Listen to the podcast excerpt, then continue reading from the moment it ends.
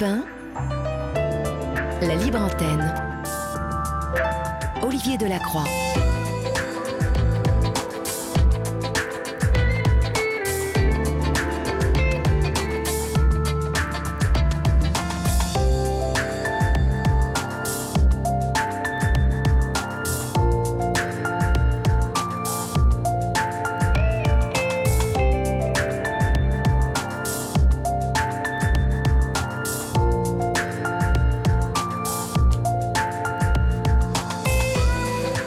Bonsoir à toutes et à tous. J'espère que vous avez passé euh, une agréable journée, chers amis, et que vous avez profité, comme Marlène nous le disait tout à l'heure, du retour euh, éparse euh, du soleil.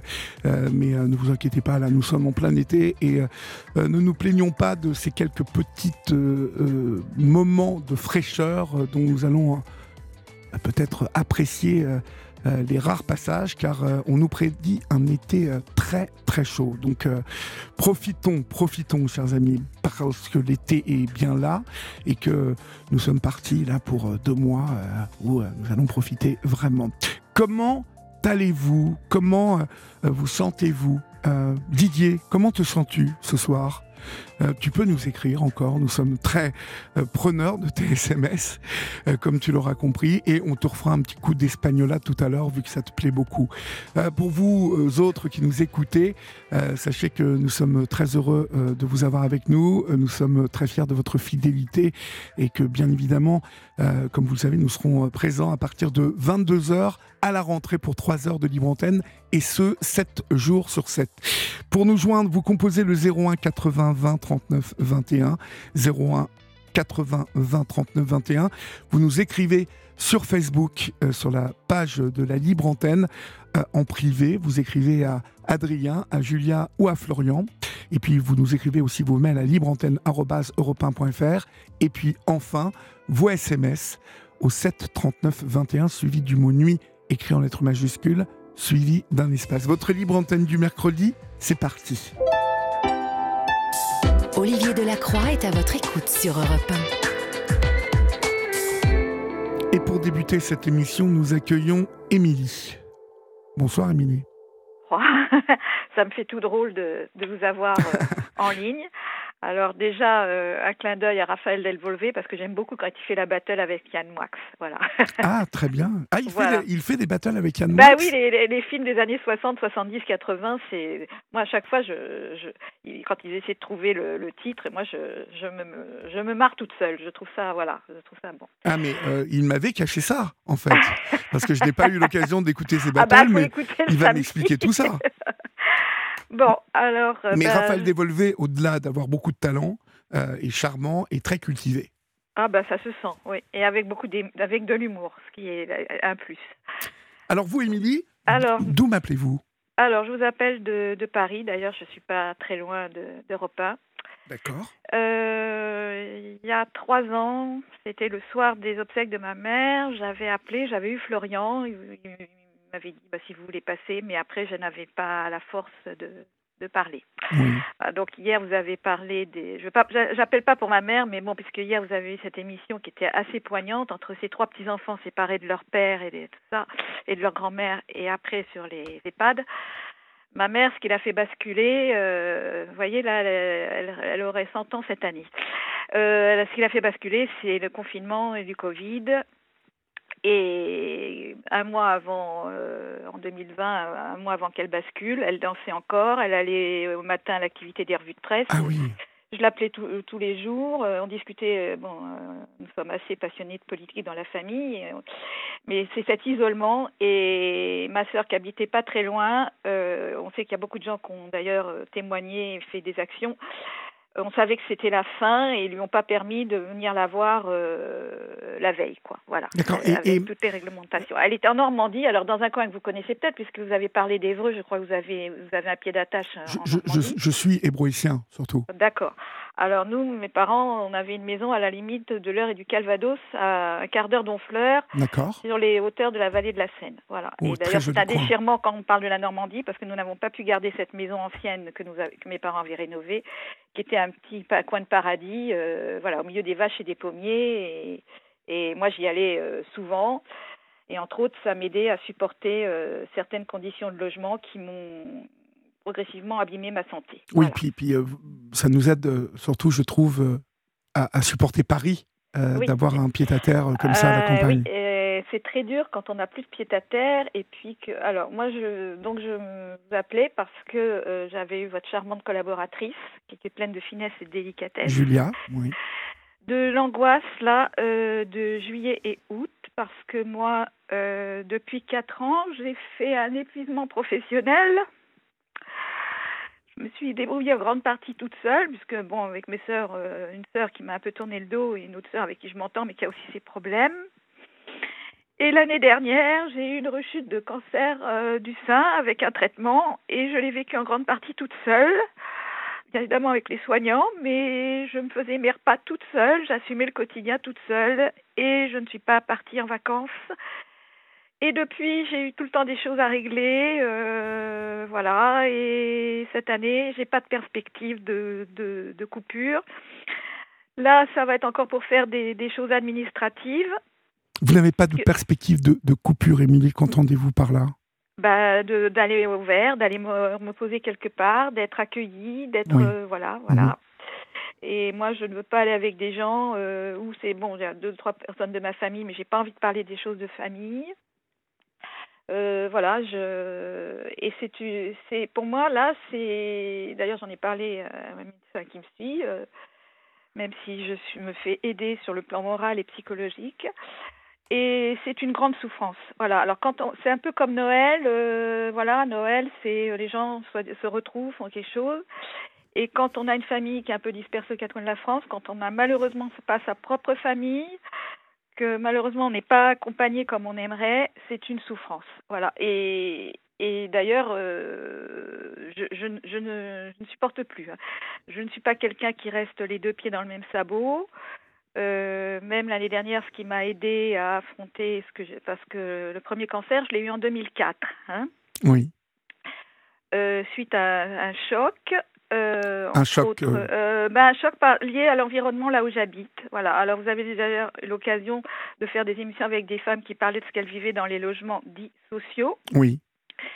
Et j'ai eu affaire à un business qui marche très bien à l'heure actuelle et qui entraîne beaucoup de choses dans certains quartiers, certains voilà, certaines villes. Je ne veux pas dire le mot parce que.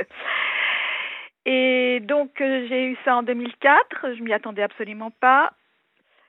Euh, j'ai repris évidemment le travail, tout ça. Rechute en 2009 et 2010 euh, une ablation. J'ai même pas eu un mois d'arrêt et il a fallu que je reprenne le travail qui est très très prenant, très intéressant dans le milieu éducatif, mais très exigeant et avec des conditions justement de logement qui faisaient que je ne pouvais pas me reposer. Entre autres, j'ai eu un, un squatteur pendant un an en dessous de chez moi. Il a fallu que je fasse encore des démarches et que je secoue euh, pour le coup des élus pour que ça bouge parce qu'au niveau du bailleur, ça ne bougeait pas. Et donc voilà, donc ça a gâché beaucoup de choses au niveau de ma vie personnelle, de, de ma vie sociale. Et donc je fais tout pour, euh, pour m'en sortir. Mais c'est c'est très dur. Voilà, c'est voilà, justement, alors hier, vous parliez par rapport à cette femme avec ses trois petits-enfants d'une psychologue. Oui. Et l'année dernière, euh, un des soignants m'avait dit ah ben, euh, de l'institut où je me, faisais, me fais suivre, pour y avoir une psychologue. Alors de toute façon, moi, je, moi-même, je me suis déjà mis en place par rapport à l'autre problème, une aide, voilà. Et donc je dis, oh ben oui, oui, d'accord. Bon, premier rendez-vous, euh, on raconte sa vie et tout. Euh. ah bon, vous avez personne dans votre vie euh? Et puis me dit, on va prendre un autre rendez-vous. Bon, on reparle et tout. Et puis dans la conversation, elle me dit, euh, j'étais en larmes hein, parce que moi je sais très bien pourquoi j'ai eu ces rechutes. Elle me dit, mais il n'y a jamais eu quelqu'un pour vous dire euh, je t'aime? Je l'ai regardé droit dans les yeux. J'ai dit non, madame. J'ai dit tant mieux si le soir vous partagez un repas, si vous êtes aimé. J'ai cru que j'allais m'effondrer. Et quand je suis sortie, je voyais un homme avec une patiente qui était gentil avec elle. Je il fallait encore mettre le masque. Je pleurais sous mon masque. Oui. Voilà. Alors, il y a des psychologues qui n'en ont que le nom, mais qui n'en ont pas le cœur. Voilà. Oui, qui, Donc, qui, euh, qui font, qui enchaînent, qui font de l'abattement en fait. Et, puis qui, et puis qui font des fois plus de dégâts qu'autre chose. Oui. Alors, on- pas, on- ce ne sont pas comment, c'est pas des surhommes, des surfemmes, mais enfin bon, il y a quand même, euh, non, il y a quand même, euh, il y a quand même la- l'aptitude, il y a quand même, euh, puis quand on a une femme en larmes qui dit que- qu'elle souffre de ne pas avoir été mariée, de ne pas avoir eu d'enfant. On n'enfonce pas, on n'ajoute pas, comme je disais, Madame, arrêtez de mettre du citron sur la plaie. Voilà. Elle, elle vous a dit ça? Non, c'est moi qui lui ai dit ça. Ah bon? Mais elle n'a pas eu un geste. Elle m'a pas pris la main. Elle m'a pas. Elle n'a pas eu un geste d'empathie, quoi. Oui. Voilà. Alors, comme c'est un institut, évidemment, il y a toujours plus grave, plus grave. Mais enfin, bon, chacun est différent. Chacun, euh, voilà. Et puis en plus, euh, comme hier, euh, ça m'a beaucoup touché le témoignage de cette femme avec son gendre. C'est pas parce qu'on est une femme qu'on a forcément plus de cœur qu'un homme. Et je vais même vous dire, Olivier, j'en ai déjà témoigné. Je crois que même j'en ai parlé une fois quand j'étais passée dans l'émission de Yann Moix. J'ai parfois eu des paroles de, de compréhension plus, plus fines de la part d'hommes que de femmes. Voilà. C'est fort possible, oui, oui. Ouais, ouais, Ouais. ouais. Mais euh, bon, c'est quand même euh, difficile. C'est difficile. euh, moi, j'ai envie de. Je suis pas. je- J'ai une soixantaine d'années. Bon, on me dit que je fais pas mon âge. J'ai envie de vivre. J'aime la vie. euh, j'ai- Je rêve de tabler avec des gens où on puisse rire euh, vraiment pour des choses sympas. Je- J'aime danser. Je, euh, la première partie de ma vie professionnelle, c'était dans la, la création textile, l'impression sur tissu, la décoration, euh, la documentation. Après, j'aimais beaucoup les enfants et puis je ne pouvais pas gagner ma vie avec. Et voilà, j'ai toujours fait. Je suis toujours une femme. J'ai toujours, euh, voilà, je, je suis plutôt quelqu'un de courageux qui va de l'avant. Et et voilà. Et et c'est pour ça que même votre émission, c'est pourquoi votre, votre émission et même sur les radios concurrentes on- où les gens peuvent appeler ont du succès parce que nous sommes une époque où les gens ne s'écoutent plus, ne se parlent plus, ne prennent plus le temps de, de se parler, de, de parler de leurs émotions. De... Et, et euh, moi, c'est une chose, vous voyez, la première émission où je suis passée à la radio, c'était, j'avais 15 ans, c'était dans l'émission de Gonzague Saint-Brice et j'en ai parlé avec Yann Moix au Ah oui, quand, ah il oui. quand il parlait d'Europe 1 oui. et de Pierre Bonte, parce que on l'écoutait avec mes parents, puis mes parents étaient tr- très européens dans les années 80 Oui. et tout. Euh, les, les débats politiques, tout ça. Moi, avant le lycée, j'écoutais euh, les chroniques euh, d'Alain Duhamel, d'El Kabash, enfin de Catherine Ney, tout ça. Enfin bon, ça c'est. Et moi, la radio, c'est ce qui, c'est ce qui m'aide à, à à tenir et avoir euh, voilà un, un échange. Et la radio, je, bon, je trouve ça, je trouve ça formidable. Je trouve que d'ailleurs, je pense que ça a peut-être plus d'avenir qu'on ne pense parce que les écrans, ça va un moment. Les SMS, les machins, on, ne remplacera jamais un, un échange et une voix. Voilà. Oui, on, on ne remplacera jamais le direct, surtout, Oui. je pense. Euh, voilà. il y a Et quelque chose dans la radio de voilà. très instantané, de très vivant. voilà. Euh, mais euh, Oui. j'aimerais vous poser que- que- quelques questions sur, euh, vous Oui. m'avez dit la première partie de votre vie, donc euh, dans le textile, dans la création. Mhm. Euh, la deuxième partie de votre vie, en fait, professionnellement, elle a été faite de quoi? Eh ben, je vous dis, j'ai, par un concours de circonstances, j'ai commencé, j'ai eu une période d'un peu de, ben oui, sans travail. Je sais ce Oui. que c'est. Moi, je peux. Alors, là, c'est la, c'est comme vous quand on a traversé certaines choses. D'ailleurs, on s'entend avec les gens qui ont eu un parcours pas toujours simple, qui ont fait face, qui sont, qui ont émergé. Euh, une vie lisse, c'est quelque part, euh, comme disait une écrivain connue, euh, c'est pas une vie riche. Alors, les épreuves, on ne les demande pas, loin de là, mais euh, par un concours de circonstances, j'ai d'abord travaillé dans un centre médico-éducatif en Seine-Saint-Denis, avec des enfants qui étaient hors circuit.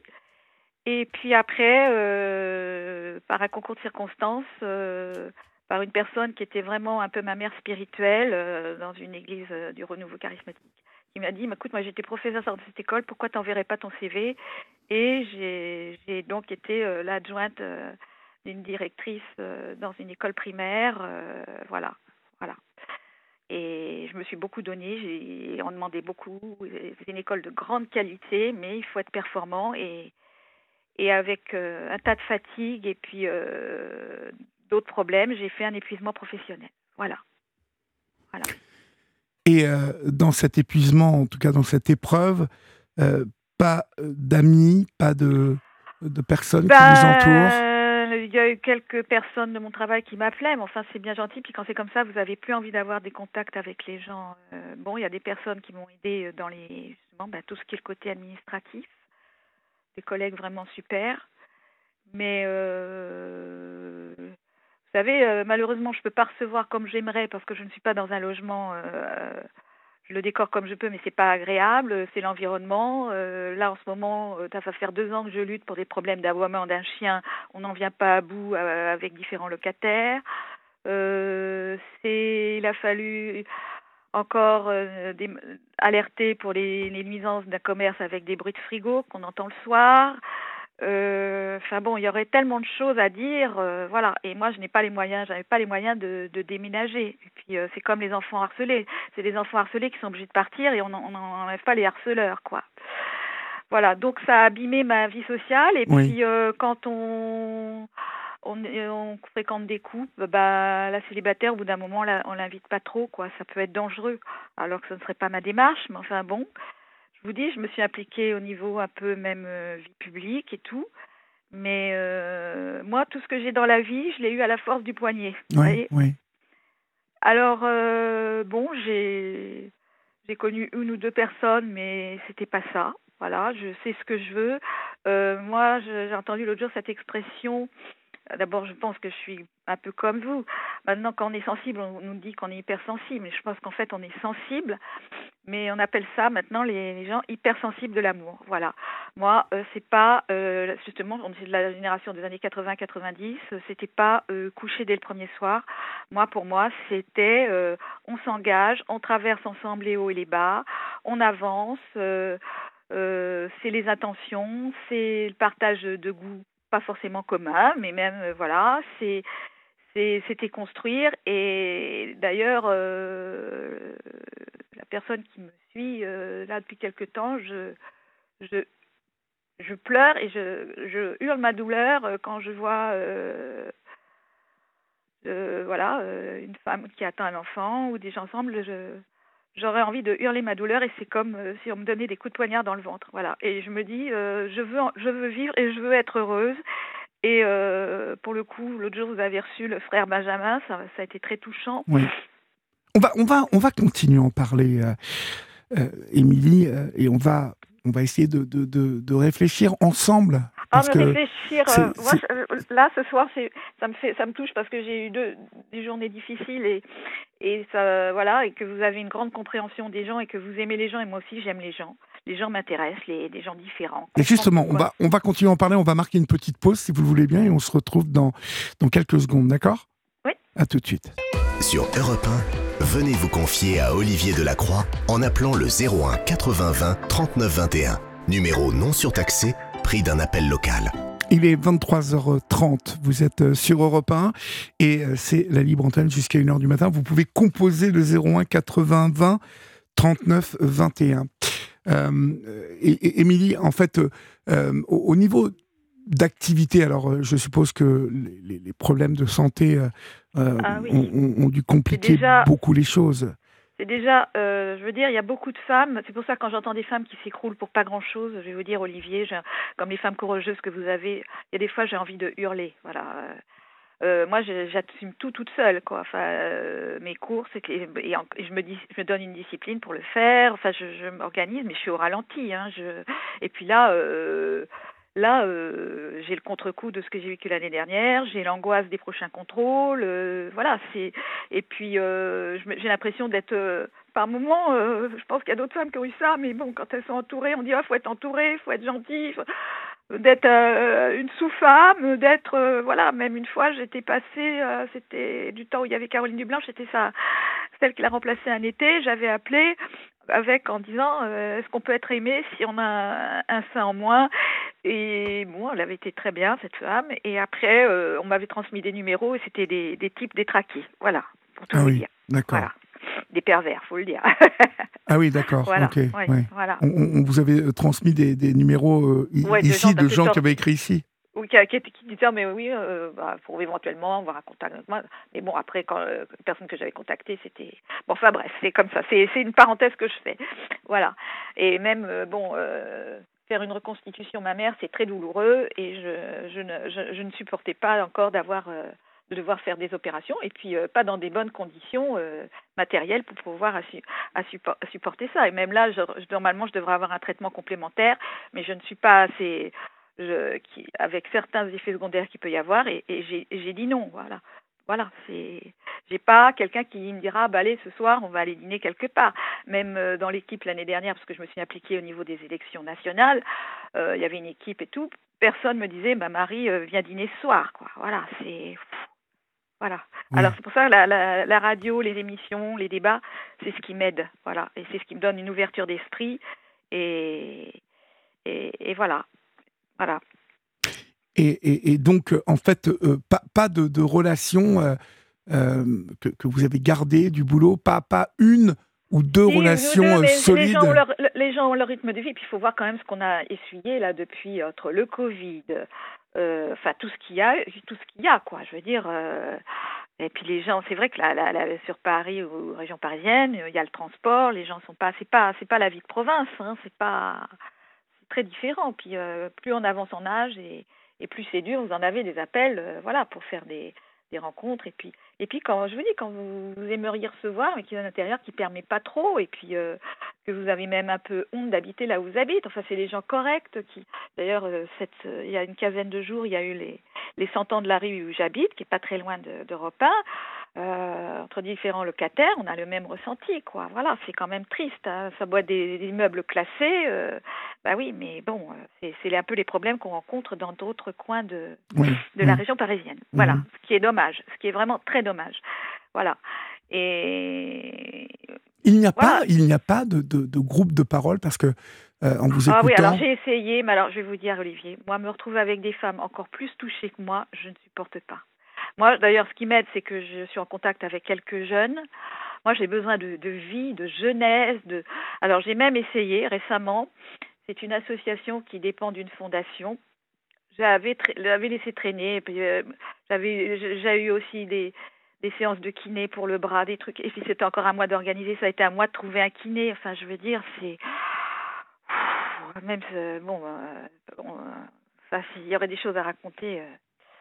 Bref, et donc euh, cette année, je me suis dit ah bah tiens, je vais m'enseigner là. Ça, ça, s'appelle l'atelier. C'est pour aider les femmes qui ont eu ce que j'ai eu avec différentes activités. Alors entre autres, il y avait euh, réflexologie, sophrologie. Justement, la personne qui faisait ça ne le faisait plus avec d'autres ateliers. Bon, je je vais, je prends un rendez-vous et puis euh, j'ai eu un souci d'infection, donc j'ai reporté.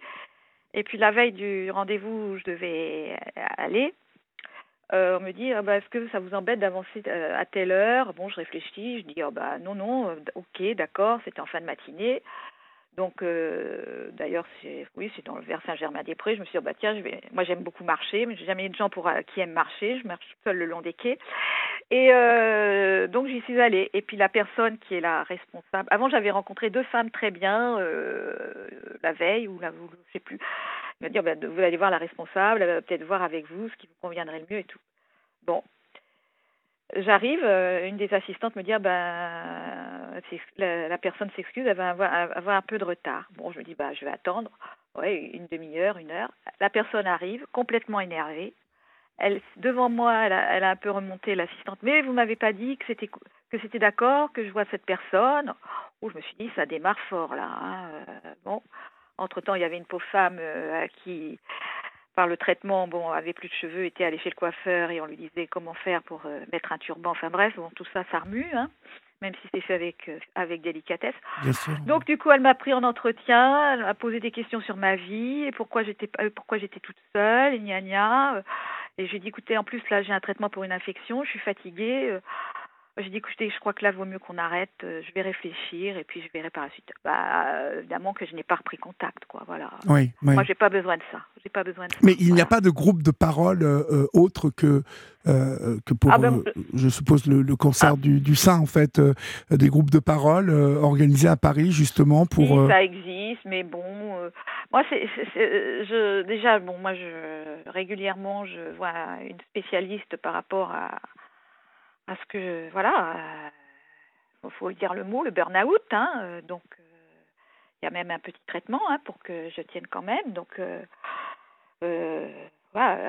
l'analyse, creuser des choses personnelles, des choses qui remontent à la surface, des choses qui sont liées à l'adolescence, à l'enfance, des choses familiales. Oui, c'est pas évident. Hein. Oui. Mhm. Donc moi c'est voilà, moi c'est, je pense que vous vous comprenez. Moi j'aime j'aime les choses, j'ai envie de choses simples, voilà, se retrouver, voilà, un bon repas et puis euh, voir euh, une bonne balade, euh, voilà. Et puis en plus, bon, ce qui est douloureux, c'est que quand on a quelqu'un dans, ses pensées et puis que voilà, ça pourrait être bien, mais la personne par peur préfère prendre du recul, et ben c'est, douloureux.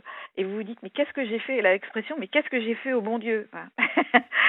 Et bon, d'ailleurs, bon, moi je suis, comme j'avais dit à Julia, bon, je, je, suis, j'aime pas ce mot croyante, je, je dis, oui, je suis suis chrétienne et je sais qu'il y, a eu, il y a eu des signes.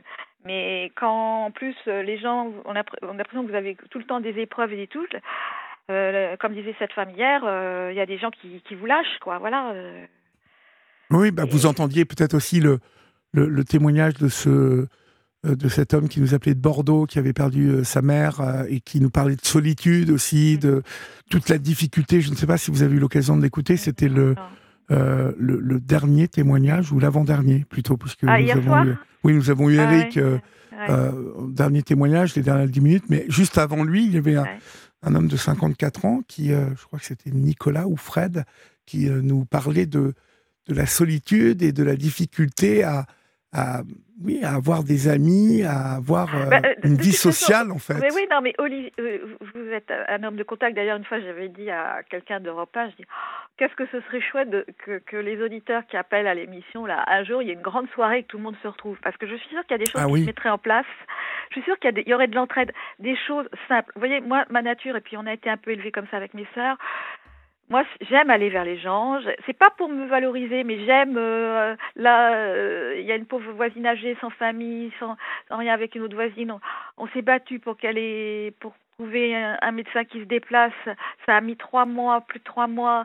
Euh, euh, une assistante sociale, comme vous disiez hier, la, voisine essaie de l'appeler, elle est jamais là.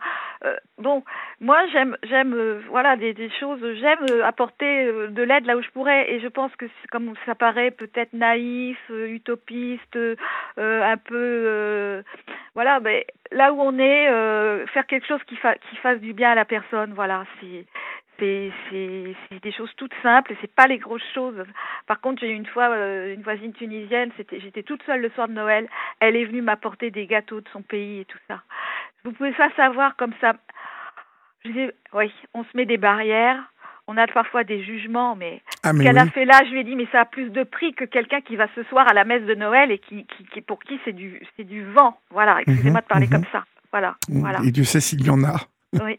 Et, à l'heure actuelle, je, pense que tout ce qui se passe, euh, il y a les gens qui sont qui cherchent le vrai, qui ont envie d'être vrai, et puis il y a les faux semblants. Mais les faux semblants, ça tombe. Voilà. Euh. Non, mais votre idée, euh, l'idée d'une d'une grande réunion, au moins pour, pour toutes celles et ceux qui sont à Paris ou en région parisienne et qui peuvent éventuellement monter de province et organiser une, une, une, soirée où où, il y a euh, euh, voilà tout, ce, toutes ces personnes qui puissent se réunir est une idée à creuser euh, ainsi que et là je me retourne vers Julia pour et Laurent et Adrien pour vraiment qu'on se marque ça comme une idée à creuser.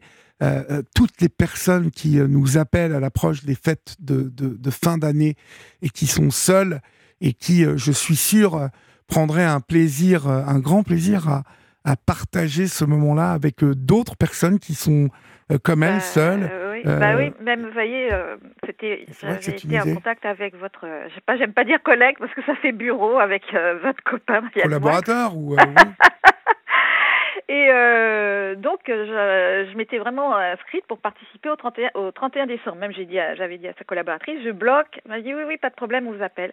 J'attendais, j'attendais, j'attendais il y a deux, trois personnes qui sont passées, puis finalement, je suis pas passée. Je vous dis pas la nuit, le 1er janvier, la tristesse que j'avais. Voilà, c'est. Et je sais que c'était pas de leur faute, mais bon, et moi je sais que voilà, euh, moi j'aime bien l'humour parfois de, Yann Wax qu'il aborde, euh, voilà, euh, et vous, vous, et finalement tous les deux vous vous complétez très bien, enfin, Mhm, mhm, voilà. Et au départ j'y croyais pas trop, hein, je veux dire au départ je me suis dit, oh qu'est-ce que ça va donner, et puis finalement petit à petit il y a des choses qui s'ouvrent, il y a des, des, il y a quelque chose qui se, Non, mais Yann voilà. a une, une sensibilité particulière, euh, mais une très grande sensibilité. Ah et bah lui aussi a vu ça, ce qu'il a vécu Bah, et oui, voilà, puis il a- il- euh, il, a, il a des choses à, à voilà, dire, moi- à recevoir, à, à donner. moi- mais moi, moi, en plus, c'est ça. Vous voyez, ce qui est frustrant, moi, un mot un peu envoyé. Mais moi, moi, je suis, je, je peux rire toute seule de choses. J'aime rire, le bon rire. Moi, Jacqueline Maillan me fait rire, des choses comme ça. Et Yann Moix, quand il fait, par exemple, avec euh, Nicolas d'Étienne Vor- d'Étienne Worf, de- les, les chansons, ou euh, bon, Dominique Jamais, mon père était un- le- un des premiers abonnés du quotidien de Paris. Euh, bon, bah, euh, Dominique Jamais, voilà, quand il parle des choses d'histoire. Enfin, moi, heureusement, avec mes, mes parents et tout ça, on a été ouvert sur plein, on s'intéresse à plein de choses. Moi, je suis quelqu'un qui ne m'ennuie pas avec moi-même, mais moi, j'ai besoin de partager. Et puis, comme dit, comme euh, dit euh, n'importe quel euh, psych- euh, psychiatre, à, à tout être humain, et je l'ai encore dit récemment, même dans une radio chrétienne, tout être humain a besoin d'aimer, d'être aimé. Voilà. Et moi, je me dis, mais quand est-ce que je vais avoir cette épaule sur la main qui me dira, t'en fais pas, je suis là. C'est ça la plus belle chose, parce que on a tellement abîmé, euh, voilà, euh, la jeunesse d'ailleurs, euh, il y a une- euh, qu'on a abîmé par rapport à ça. On ne parle que de l'amour d'une façon dégradée et, moche.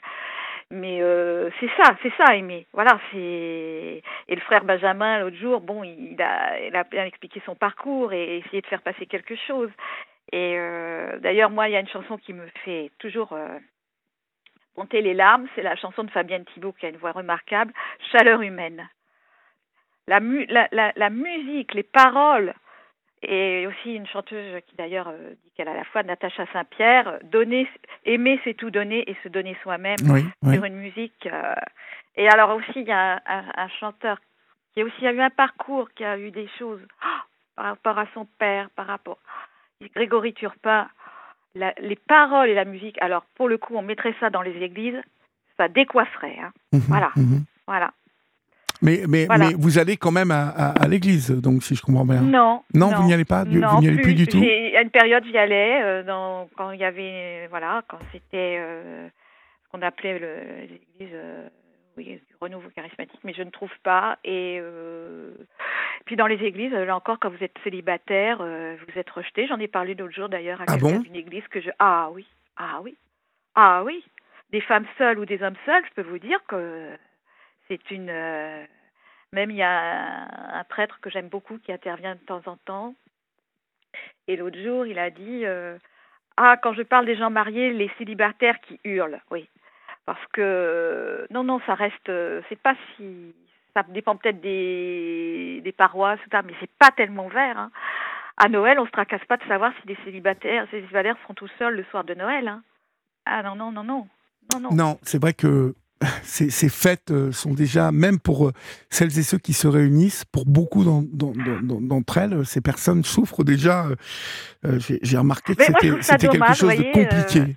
Moi, j'aime beaucoup la période avant Noël. J'aime beaucoup préparer avant. Pour le coup, avec ma mère, on faisait des petites choses.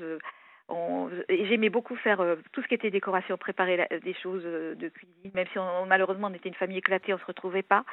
Mais j'aime cette période à- juste avant Noël et je trouve ça. Et, et c'est pour ça quand j'entends des gens qui disent ah faut que j'aille dans ma belle famille, ah faut que j'aille faire ça. Mais je me dis est-ce qu'ils se rendent compte? Est-ce qu'ils se rendent compte? De la Alors, chance? ou de la malchance, ça dépend. Il y a des familles qui fonctionnent bien, dont on le sait bien, d'autres moins bien.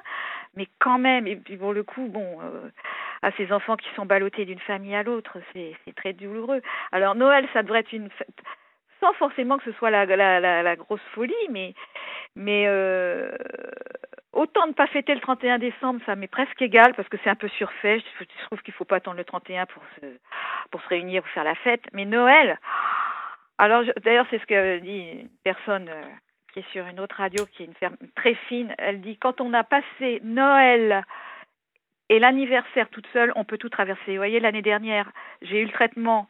C'était l'année de mes 60 ans. Je n'ai pas reçu un bouquet de fleurs. J'ai eu quelques appels à mots, mais personne m'a dit Marie, je t'invite au restaurant, je te fais quelque chose. Ah ouais, rien. Ouais.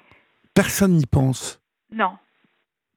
Non. Et en plus, vous voyez les, les coïncidences de la vie. Quand ma mère a basculé en 2020, c'était au mois de mai, c'était le jour de sa fête, le 15 mai. Et ça n'allait pas très bien, il fallait qu'on prenne une décision, surtout avec ma sœur aînée qui a tout assumé. D'ailleurs, après, elle en a eu le contre-coup. Et euh, je me suis dit, bon, écoute, euh, je, je, vais venir maman, je vais venir voir maman. Et je l'ai vue la dernière fois, je l'ai vue, c'était, moi je suis du 17 mai, mon père est du 18 mai. Et donc je suis venue avec un voisin qui est venu me chercher en voiture, fallait les autorisations et tout. Enfin, bah, c'était tout un. Et je lui ai parlé, j'ai même euh, au téléphone, je lui ai passé quelques membres de la famille. Et au moment où j'allais partir, elle s'est tournée vers moi, elle a ouvert ses yeux. Et j'ai dit, maman, on se reverra un jour. Et donc, malgré, c'est encore des dates euh, associées à des moments très forts. Et le lendemain, ma soeur m'appelle, elle me dit, maman s'est réveillée, elle a réclamé son petit déjeuner. Et puis après, elle a tenu à moi. Ma soeur faisait ce qu'elle pouvait pour aller la voir, pour tout assouplir. Et puis bon, après, elle est partie. Euh, voilà. Mais euh, bon, c'est un peu associé à ça, quoi. Voilà. Mais en même temps, c'est à la fois de la, du chagrin et en même temps, euh, bon, je sais qu'il y, y, a autre chose. Mais de toute façon, le deuil, c'est après. Hein. C'est pas dans les premiers temps. c'est les, les, les mois qui suivent et, et mhm. l'année qui mhm. suit. Hein. En tout cas, vous voyez votre intervention ce soir, euh, elle, euh, elle, suscite euh, l'appel et la demande de, femmes qui nous rentrent en contact avec nous ce soir et qui ont envie d'échanger avec vous, qui ont envie de vous parler. Alors, ce ne sont pas des hommes, vous voyez. Donc, on, au moins, on a gagné bah, on déjà. Verra parce que moi, je vais vous dire, je, d'ailleurs, une fois, j'étais passée dans l'émission de Yann Wax c'était au mois d'octobre. C'était à propos d'une femme qui parlait des hommes et tout. Alors j'ai appelé, j'ai dit écoutez, moi, je suis une femme, j'aime, j'aime, j'aime, j'aime la présence des hommes et je défends le mal de plus de 50 ans. Voilà. Ça c'est très bien. et j'ai tellement vécu dans un univers de femmes où même si j'ai craqué, c'est parce qu'on m'a on m'a isolé, on m'a fait des crasses pas possible avec le recul. Je me dis mais oui, mais oui, mais oui, mais oui.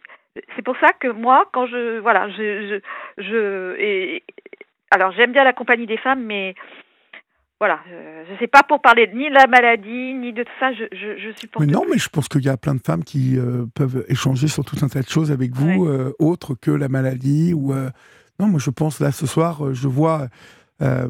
il y a un dernier SMS qui s'adresse à vous et qui trouve que vous avez une grande ouverture d'esprit et que vous mériteriez tellement de belles choses. Euh, euh, je me retrouve en vous euh, et si vous souhaitez échanger, voici mon numéro qu'elle nous donne. pourquoi pas Voilà, vous savez, mm. je vais vous dire, Émilie, il faut toujours, il faut toujours dans cette vie, parce que nous n'avons nous n'avons qu'une, hein, pour l'instant en tout cas, rien ne prouve que bah, nous, nous en ayons plusieurs. Il faut toujours saisir les mains tendues. Toujours. Ah oui, non, mais bien sûr, mais bon, bah, j'ai eu tellement d'expériences décevantes. Oui, mais, mais. Voilà, euh, et moi, j'ai même, là, dernièrement, j'ai fait des choses, j'ai osé, et même, euh, je me suis dit, bon, ben oui, euh, mais voilà, euh, enfin, je sais pas comment l'exprimer, voilà.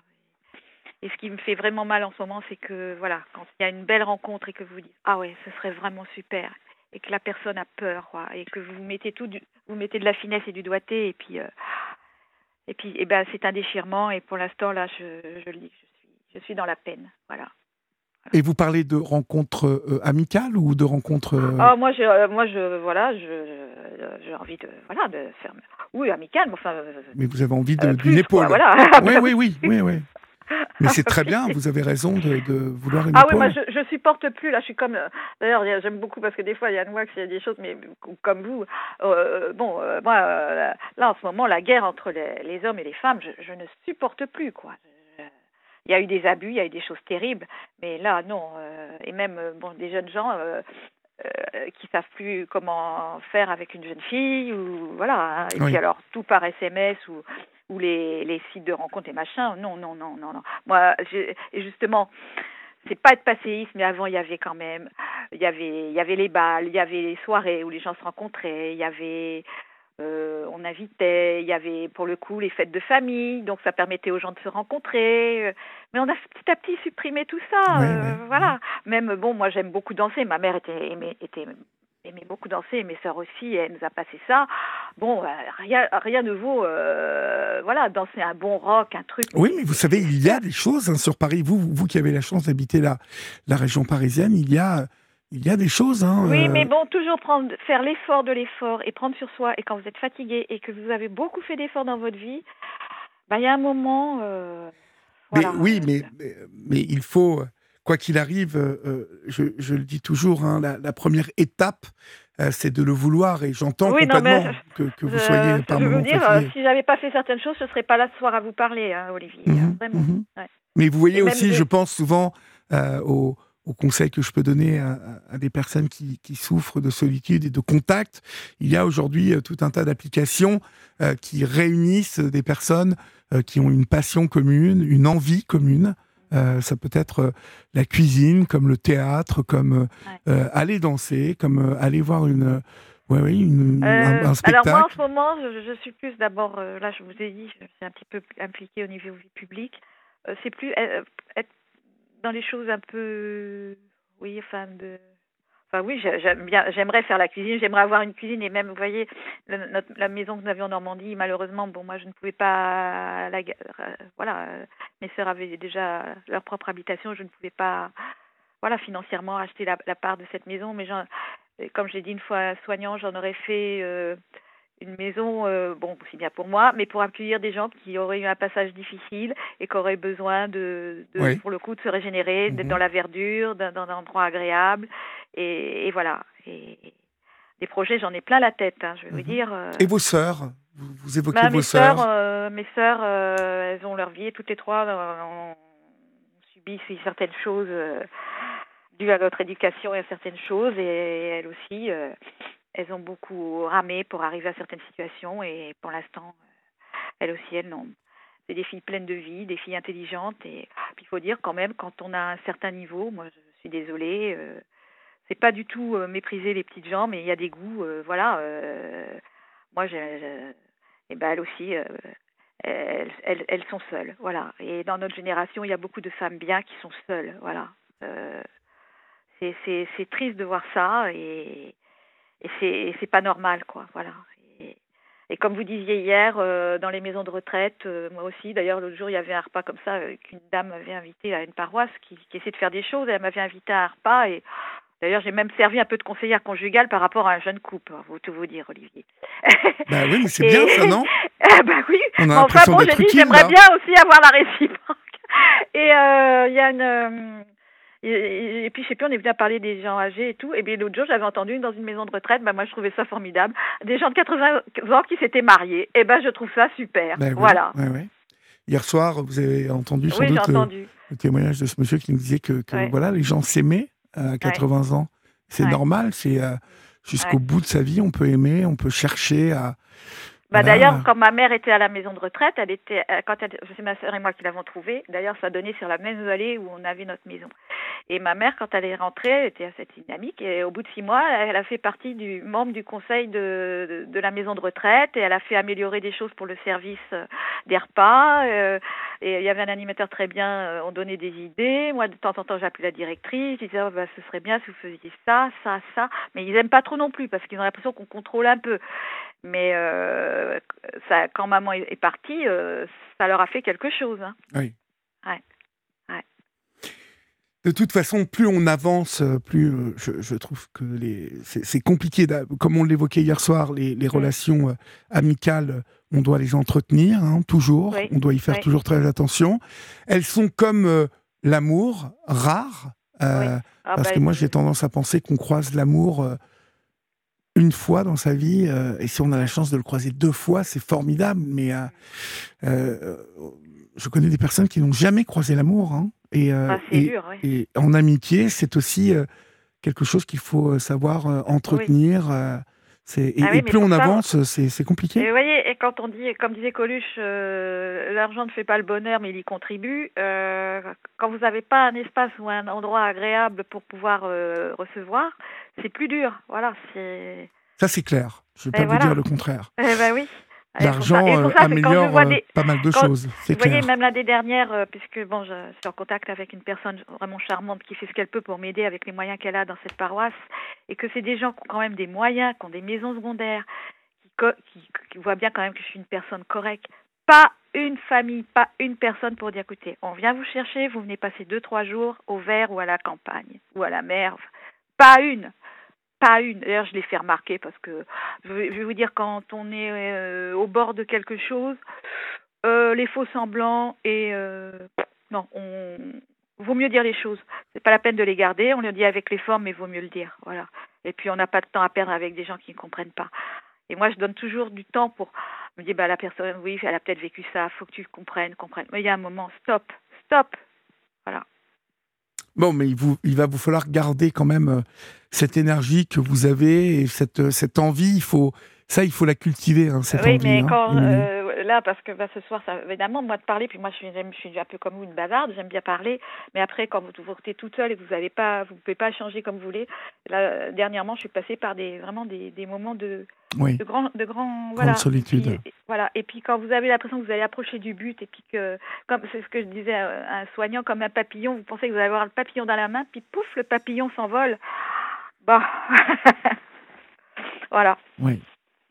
Bon, eh ben écoutez, Bon, en tout cas, euh, il merci faut. pour ce que nous avons Bah, échangé, pour mais- votre compassion, Mais non, mais je, je, je sens que de toute façon, euh, vous avez euh, beaucoup de choses à, à offrir. Je je je suis pas très inquiet pour vous. Je pense que tout ça peut se vraiment se débloquer en une rencontre. Vous voyez, je dis souvent à mes enfants, à deux, tout est possible.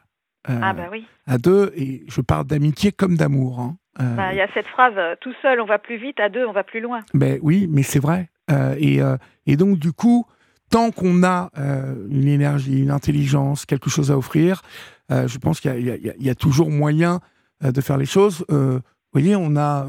Julien vient de me dire qu'il y avait un, un monsieur et une dame, m'a- m'a-t-elle dit, un couple qui voulait vous faire parvenir des fleurs.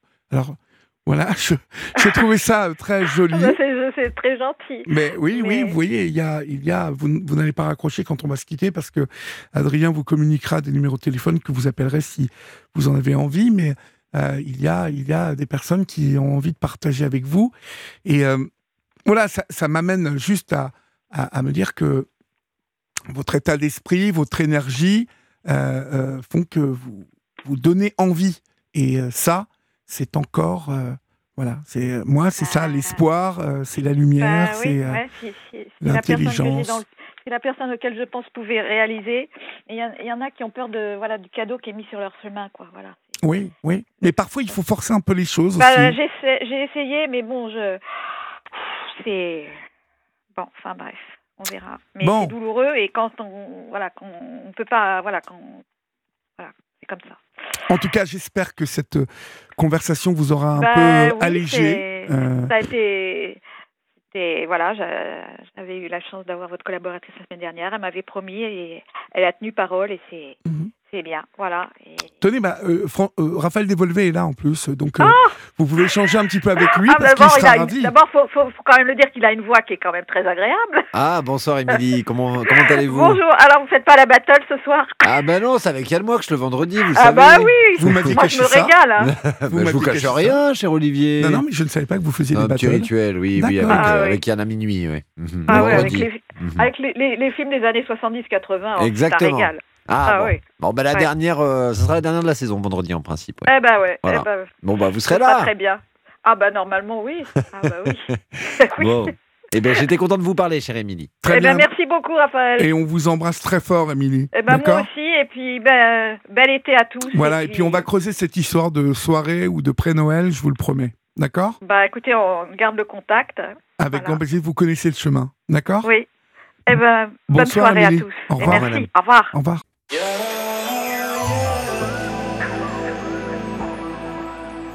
Europe 1, la libre antenne. Olivier Delacroix.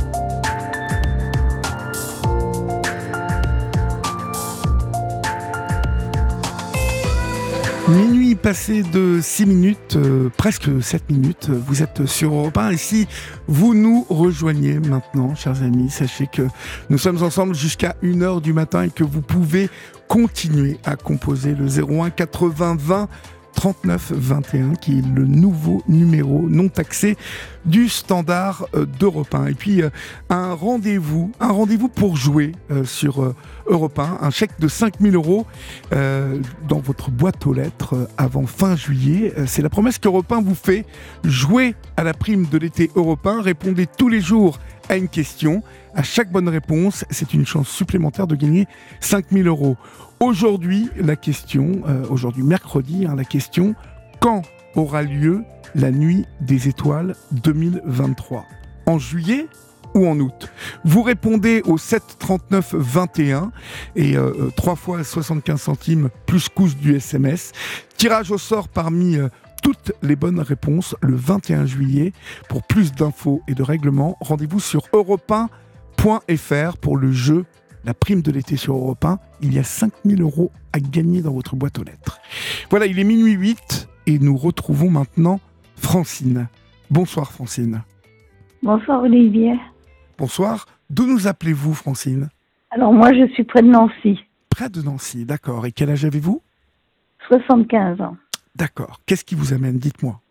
Alors voilà, j'avais eu l'occasion de, de vous parler il y a à peu près un an, parce que moi je, je suis en conflit d'héritage avec mes frères. Oui. Voilà, depuis, euh, en fait, euh, mes frères ont, ont engagé les hostilités à mon encontre euh, à la mort de mon père. Et ça fait, euh, mon père est mort en 1988. En 1988, quel âge avait votre père? Alors mon père avait 77 ans. D'accord. Euh, Mais bon, le pauvre, il a eu une vie de misère. Euh, bon, ma- il faut dire que ma mère lui en a fait voir de toutes les couleurs. Moi, j'ai eu une mère, euh, je vais même dire, je vais pas avoir peur de, de, de dire le mot. C'était, moi, je la considère comme une, une abomination. Ah oui?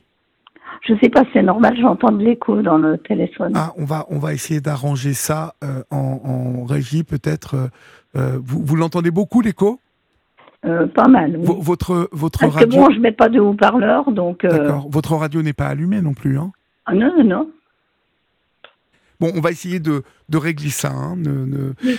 euh, au fur et à mesure que nous allons parler. Vous Oui, me direz si ça s'améliore. Voilà, oui. Donc, une abomination, donc, cette maman. Ah mais écoutez, j'ai eu une mère, franchement, euh, elle, elle, elle a, enfin bon, moi je ne savais pas comment elle était, si vous voulez. Bon ben moi j'ai vu avec mes yeux d'enfant et euh, bon euh, à travers mon vécu, mais euh, je pensais, vous savez, que peut-être elle avait une vie pas facile. Bon, euh, nous sommes trois enfants et nous nous suivons à un an d'intervalle. Oui. Et donc, je me disais, bon, peut-être que c'est ça, je sais pas. Mais bon, j'ai su par ma tante, donc la sœur de ma mère, mais euh, vraiment très très tard, ma tante avait plus de 80 ans. Elle m'a dit que ma mère avait toujours été méchante, que, que leurs parents n'avaient jamais pu en faire façon, que c'était vraiment euh, quelqu'un de pénible, qu'elle avait fait du mal partout. Enfin, c'était c'est vraiment une catastrophe. Euh, sa sœur en pleura encore à plus de 80 ans, hein, c'est pour vous dire. Moi, mon père en a vu toutes les couleurs. Bon, déjà qu'il a, si vous voulez, mon père a, a eu un- une vie difficile parce que lui, il était de la campagne. Il était dixième d'une fratrie de onze. Oui. Mais euh, les gens étaient courageux, hein, parce que quand je vois ma mère qui était déjà débordée avec euh, un et deux, euh, la mère de mon père avec 11 enfants, vous imaginez. Oui. Et, et- et- et donc, du coup, en fait, votre Alors papa, moi, bon, votre papa s'était construit un peu à 77 pardon ans. Il, il a, il avait construit quelque chose Parce que ah ben, généralement. mon père, alors là, je vais vous dire, lui, il était vraiment famille. Hein.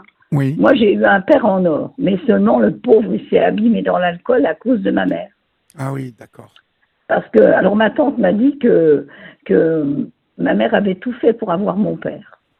Et que dès que, qu'elle l'a eu, elle lui en a fait voir de toutes les couleurs. Alors moi, mon enfance, euh, si vous voulez, depuis euh, toute petite, bon, euh, j'ai découvert certaines choses par hasard.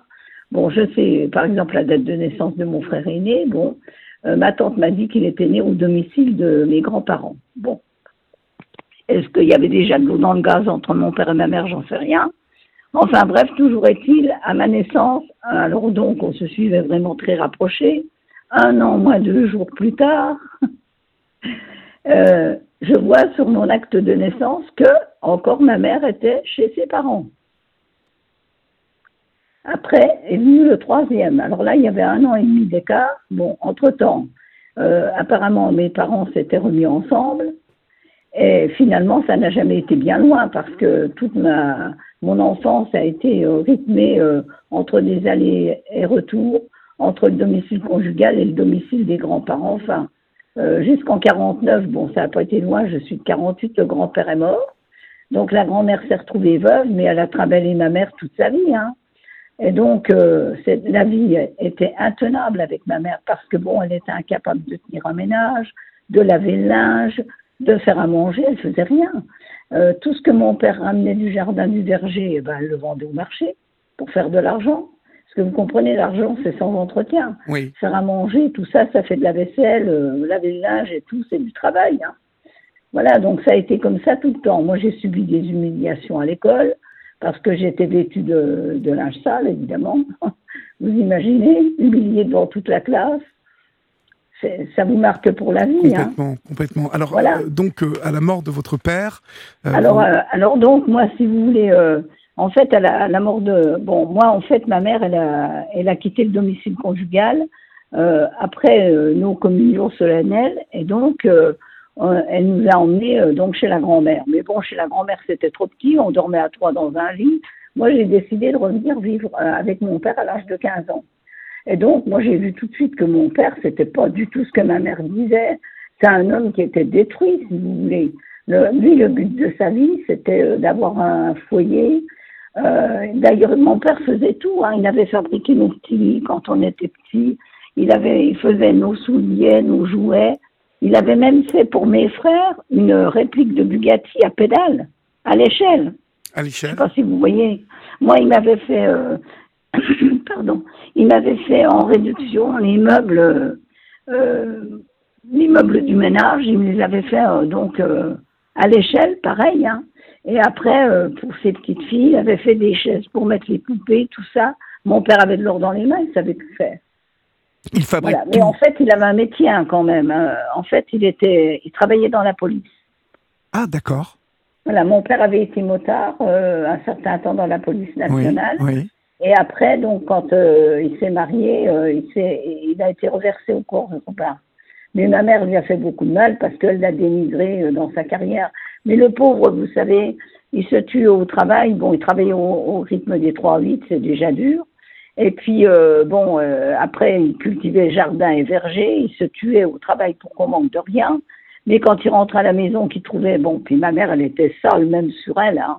Donc, vous savez, quand vous avez une femme qui est pas propre, vous trouvez le, vous rentrez à la maison, c'est pas propre, euh, le linge n'est pas lavé, euh, et puis euh, vous, vous n'avez rien à manger, la soupe à la grimace, enfin tout.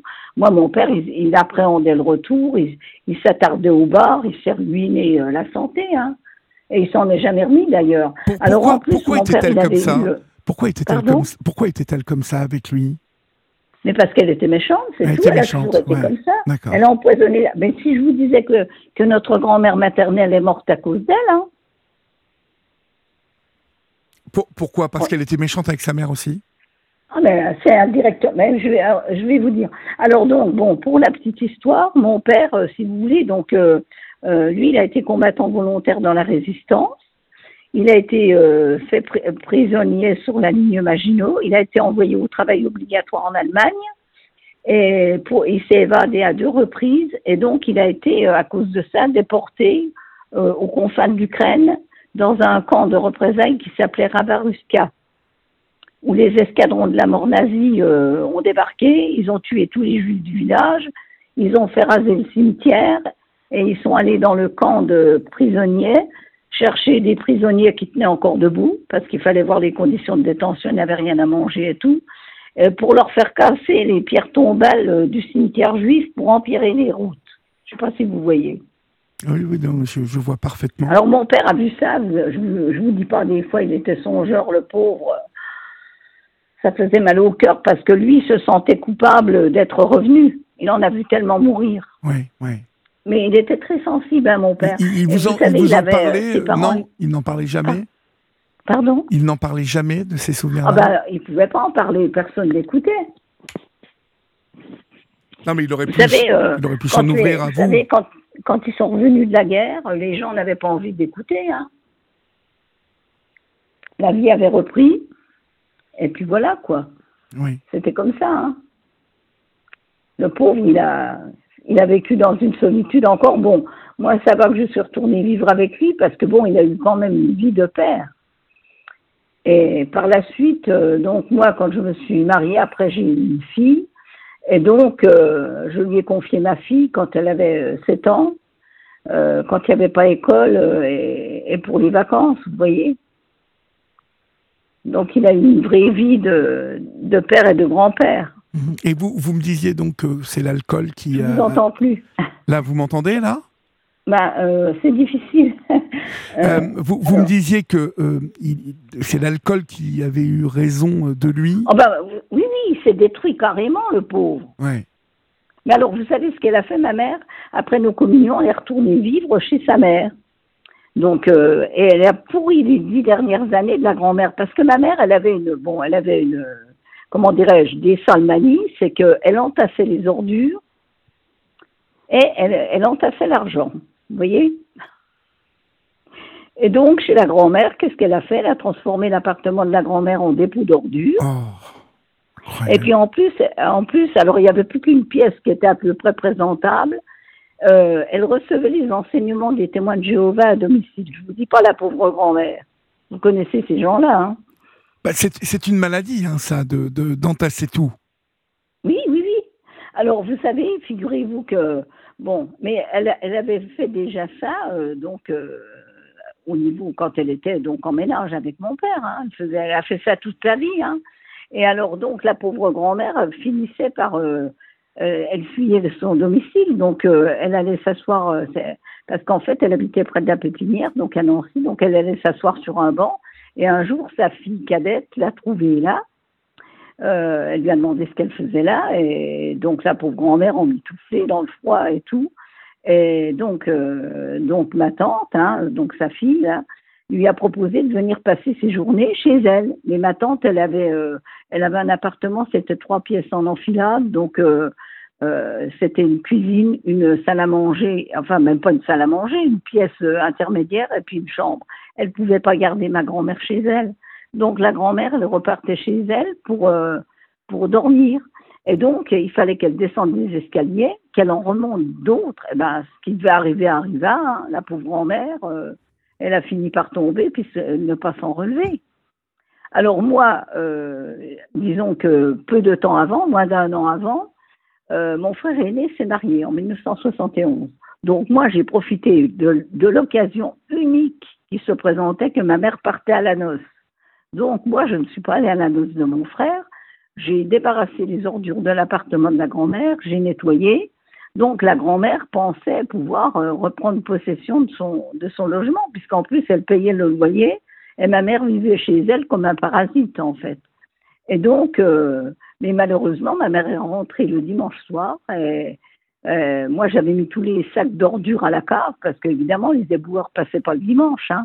Donc, donc moi je devais passer le lundi matin pour sortir les sacs. Manque de bol, ma mère est rentrée. Elle a été rechercher toutes les ordures, elle a tout remonté. Ce qui fait que la grand-mère a été obligée de continuer ses allées et venues. Puis un soir, euh, quand elle regagnait son ça. appartement, la minuterie d'éclairage s'est coupée et la grand-mère est tombée. Oh. Elle s'est, alors là, elle s'est fait une fracture inopérable. En plus, elle avait le cœur pas solide, elle n'aurait pas supporté l'opération. Une fracture du pubis, c'est-à-dire, c'est un os qui relie le- la jambe au bassin, Oui. qui fait que la grand-mère, elle ne pouvait plus du tout se tenir sur ses jambes. Et donc, elle, a, elle, a eu, elle est morte au bout de trois semaines d'agonie. C'est moi qui suis allée la porter matin et soir pour les soins. Et, et donc, euh, les matins, moi, je venais parce qu'il y avait deux sœurs infirmières, mais comme il fallait deux pour porter la grand-mère, elle ne tenait plus du tout debout. hein. Et donc, euh, c'est moi qui y allais, j'ai anticipé mes congés. Et puis, les soirs, j'y retournais avec euh, mon mari. Enfin, à l'époque, on n'était pas mariés, mais mon mari était amputé d'une jambe déjà. On portait la grand-mère à deux. Hein. Et alors, qu'est-ce qui, que, que se passe-t-il avec vos frères? Oh bah alors là, c'est depuis, depuis que mon père est mort, parce que mes parents m'avaient fait donation d'un terrain. Oui. Et bon, au début, mes frères euh, étaient d'accord et tout, parce que c'est moi qui m'occupais de, de mes parents. Moi, je, je m'occupais de mon père au quotidien, puis j'accueillais ma mère, parce que ma mère, après la mort de la grand-mère, elle est partie travailler en région parisienne. Enfin, quand je dis travailler, dame de compagnie. Hein. Mhm. Voilà, hein, parce que c'est, elle faisait rien chez nous. Euh, je me doute bien qu'elle faisait rien ailleurs. hein. Et donc, euh, euh, donc, euh, euh, quand elle est après, donc elle revenait de temps en temps quand elle était en vacances. Et comme mon frère cadet n'en voulait plus chez lui, eh ben, donc elle venait chez moi. Alors donc, moi, si vous voulez, mes parents m'avaient donné ce terrain-là parce que normalement, je devais aller habiter plus loin. Et mon mari avait un terrain, mais c'était à 20 kilomètres. Et donc, j'aurais pas pu continuer à m'occuper de mon père. Et puis, ça aurait été compliqué pour ma mère de venir jusque-là, quoi. Et donc, moi, ça m'arrangeait aussi parce que le terrain était pas loin de, mon lieu de travail et de celui de mon mari qui est amputé d'une jambe. hein. Voilà. Donc, euh, malheureusement, si vous voulez, moi, j'ai pas eu de chance non plus parce que euh, j'ai connu mon mari, j'avais 20 ans. Un an après, il a donc une jambe amputée. Au niveau fémoral, hein, c'est pas une simple amputation. euh, vous voyez, il avait plus le genou. Hein. Alors, c'était un drame pour lui. Il était sportif. En plus, il exerçait un métier mécanicien de d'usinage, donc euh, c'est debout. Hein. Tourneur, fraiseur, tout ça. euh, donc, euh, ça a été très difficile. Hein. Et puis, euh, donc après, bon, le, on a eu une fille. Euh, donc, euh, on s'est marié en 73, on a eu une fille en 74. Et en 77, mon mari a eu une rupture d'anévrisme cérébral Oui. qui l'a laissé hémiplégique du côté gauche. Donc, l'amputation à droite, l'hémiplégie à gauche. Alors, c'est moi qui m'occupais de lui. Je vous dis pas, moi, j'ai tout porté à bout de bras. hein Oui, oui. pendant qu'il était à l'hôpital, bon, on avait notre maison en construction. Et euh, quand j'ai emménagé seule, j'ai trouvé toute la maison moisie parce qu'il y avait eu euh, une, une fuite à la maison en eau. On a perdu la garantie du constructeur en fin de catastrophe. On a endossé toutes les malfaçons. Je me suis battue pendant dix ans, on n'a rien obtenu, mais enfin bon, c'est comme ça, c'est la vie. Et puis euh, donc le malheur a voulu en plus que bon notre fille euh, quand bon mon père est mort en, ah oui alors je me suis battue dix ans pour la maison hein, de, on avait emménagé en 78 donc je me suis battue dans la limite de la durée des euh, garantie dix ans. Et au bout des dix ans mon père est mort. Et alors là ça y est là, ça a été la bagarre avec mes frères. Ma fille qui avait grandi auprès de son grand-père est tombée gravement malade. Deux mois après on a découvert qu'elle avait une terrible maladie et là, je suis repartie pour euh, 14 ans à courir les hôpitaux à Nancy, à, Créteil, à Paris. C'était très très dur. En plus, j'avais une activité professionnelle puisque mon mari, euh, bon, c'est pas ce qu'il avait comme euh, comme indemnisation. Hein, il pouvait plus travailler du tout. Hein. Enfin, j'ai eu la vie vraiment très très dure. Et puis euh, donc euh, ça a duré. Bon, à la mort de mon père, on a fait une euh, comment dirais-je pour sa succession. Il y a une convention qui a été signée. Et donc, euh, cette convention nous faisait obligation d'entretenir la maison familiale. Et mon père, euh, donc, euh, mon père avait laissé de l'argent, pas mal, de placement. Et donc, ça a été dévolu, l'argent a été dévolu à l'entretien de la maison au prorata de la part reçue par chacun. Mais seulement mes frères, quand il s'est agi de- d'entretenir la maison, ça a été la levée de bouclier. Ils n'ont jamais voulu entretenir. Ils ont tout laissé se dégrader. Ils ont gardé l'argent pour eux. Ma fille, bon, elle, euh, elle s'en rendait malade parce qu'elle a vu la maison euh, partir euh, bon, en ruine. Et puis, euh, ma fille, bon, elle avait une maladie très grave. hein, elle a perdu la vue. Puis, elle, a- elle s'est paralysée. hein, elle a terminé. euh, Enfin, la pauvre, c'était un calvaire. hein, elle est morte à 28 ans, Oh, en 2002. Elle est tombée malade à 14 ans. Enfin, ça a été une catastrophe. Et puis, euh, bon, après, euh, ben, moi, je, si vous voulez, la, la guerre a continué avec mes frères. hein, ça s'est pas arrêté pour autant à la mort de ma fille. hein. Et euh, en fait, ma mère est morte en 2019. Et alors, moi, euh, j'étais en froid avec mon frère cadet parce que ma mère avait fait une chute euh, du haut d'un escalier à cause de lui parce qu'il avait démonté la rampe. Alors, vous savez, un pompier qui démonte les rampes, faut déjà le faire. En plus, euh, mon frère avait laissé, euh, il y avait eu la tempête de 99, il y a des tuiles qui étaient parties parce que mon père avait fait une belle petite maisonnette au fond du jardin. Les tuiles sont parties, mon frère a tout laissé, euh, la toiture éventrée, un pompier qui laissait toiture éventrée, vous voyez le genre. Après, ça a été le jardin de mon père qui a, c'est devenu une forêt vierge, enfin, c'est- atroce. Moi, j'ai vu tout partir en ruine. hein. C'est Moralement, c'est dur. hein. Mon père s'est donné tellement de mal. En plus, il a laissé de l'argent pour ça, ça a été une catastrophe. Et donc, en janvier, 80 euh, 2019, ma mère est morte. Et donc, euh, à 97 ans. hein. Et donc, euh, moi, j'étais en froid avec mon frère cadet depuis que notre mère était tombée. Pendant 12 ans, je lui ai pas adressé la parole. Mais bon, quand, ma mère est morte, mon mari est en fin de vie. Donc moi, j'ai pas fait d'histoire. En plus, j'étais épuisée, moi, parce que j'étais j'étais sur le pont jour et nuit, moi, parce que mon mari, euh, c'était très dur. hein. C'est moi qui le levais, qui le lavais. Puis vous savez, même quand on a de l'aide, les, aides, ils passent que quelques minutes. hein. Donc euh, voilà. Et donc j'ai pas fait d'histoire. Moi, je me suis montrée conciliante avec mes frères. Et puis euh, donc mon mari est mort six mois après. Et euh, donc mon frère cadet euh, à l'époque, bon, euh, s'est montré très présent après la mort de, de mon mari. Et donc moi je me méfiais pas, je pensais que les choses allaient s'apaiser parce que il avait quand même tenu des propos euh, menaçants au bord du cercueil euh, de notre mère. hein. Ah bon? Ah oui, oui, oui, parce que figurez-vous, pendant 12 ans, je lui ai pas adressé la parole. Et la première fois que je l'ai revu, c'est quand j'ai rejoint mes frères, euh, donc pour la mise en bière de ma mère. Et donc mon frère était à côté du cercueil, et donc euh, le frère cadet. Donc je, les premiers mots que je lui ai dit, moi j'ai prononcé des mots d'apaisement. hein. J'ai dit la mort de, de notre père nous a divisés. J'espère que celle de notre mère va nous rassembler. Et mon frère a répondu trois mots. Il a dit c'est à voir. Euh, Donc, Imaginez. ouais, ouais, ouais, c'est déjà, voir, hein, bon. déjà le Voilà. mauvais, le Alors mauvais après- esprit. Voilà. Alors après, c'était la cérémonie. Bon, euh, donc euh, l'heure n'était pas à faire des histoires non plus. Et puis bon, moi j'ai laissé passer. Je me suis dit, de toute façon, on va pas recommencer à se battre. Bon, je me suis dit, euh, moi j'ai jamais désespéré. Je me disais bon, ça finira par s'arranger. Euh, voilà. Et puis euh, donc mon frère après, donc mon mari est mort, donc mon frère m'a accompagné pour les démarches, mais c'est moi qui ai tout fait parce que j'avais quand même, je suis, moi j'ai j'ai l'habitude de tout faire. Hein. Moi, j'ai tout porté à bout de bras dans ma vie toute seule. Hein, il m'a pas aidé. Donc là, euh, après, bon, ils m'ont invité plusieurs fois. Et euh, vers la fin de l'année, euh, j'ai remarqué, euh, enfin, c'était au mois de décembre, un, peu avant mi-décembre, j'ai remarqué que mon frère euh, redevenait méchant d'un seul coup. J'avais, je leur avais acheté des cadeaux pour la fin de l'année. J'avais même hésité à leur donner du coup.